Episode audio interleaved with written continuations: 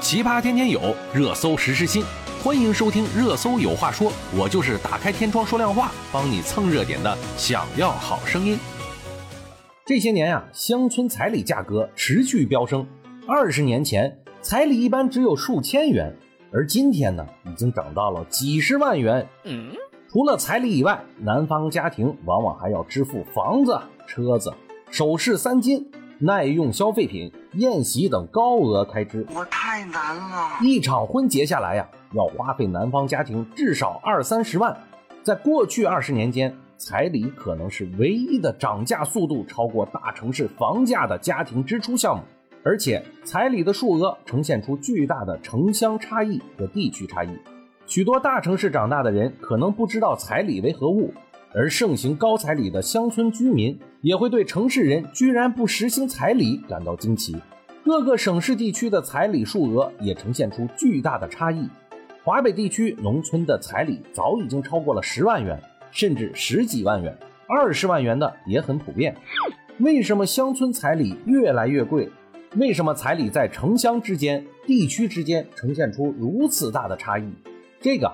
是因为彩礼扮演的社会功能发生了变化，乡村特别是贫困乡村的婚龄女性越来越稀少，带动了彩礼价格的飞涨。那彩礼都去哪儿了呢？在中国古代呀，聘娶婚是最主要的婚姻形式，也就是说呀，男方送一定的礼物金钱给女方家里作为聘礼，女方若是接受了男方送的聘礼，婚约就算是成立了。又比如啊，唐代的法典《唐律》就规定，聘财是确认婚姻成立的条件，要求婚礼先以聘财为信，聘则为妻。这一婚姻制度啊，一直延续至清末民国时期。民国时期的《中华民国民法》仍然规定，订婚或者结婚需要有媒妁之婚书或者收受聘财，方为合法有效。这是因为啊，在中国传统农业社会男耕女织的社会形态下，未婚的男性、女性都要从属于父母家庭。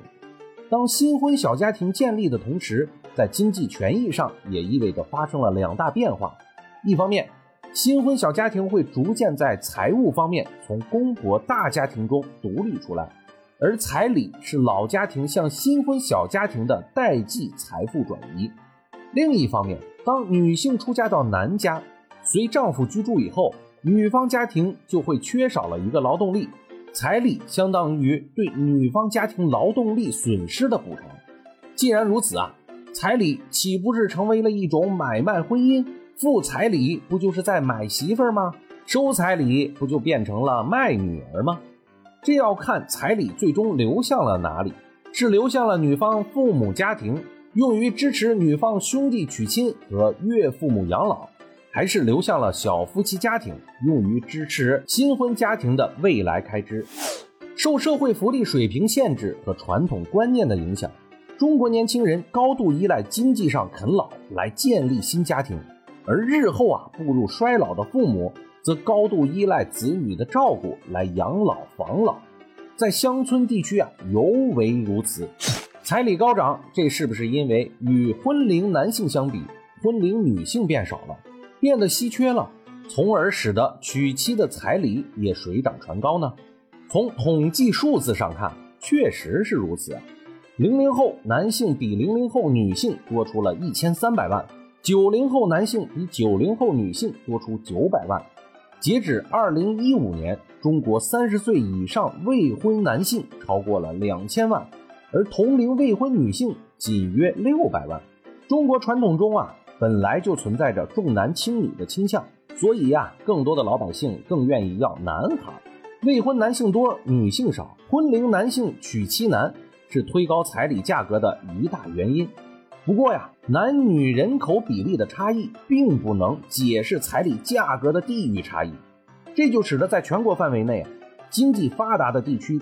更容易吸引外地婚龄女性，而经济落后的地区则在不断损失婚龄女性。当地的婚龄男性就只能靠高彩礼来谋求婚娶机会。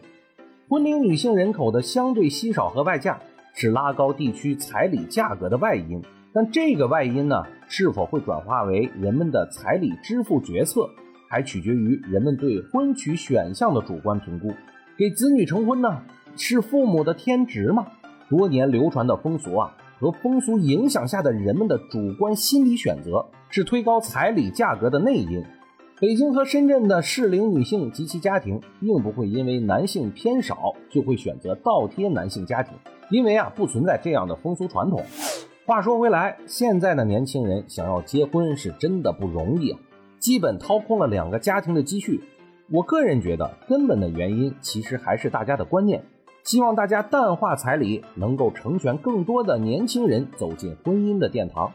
好了，今天我们就说这么多吧，我们明天见。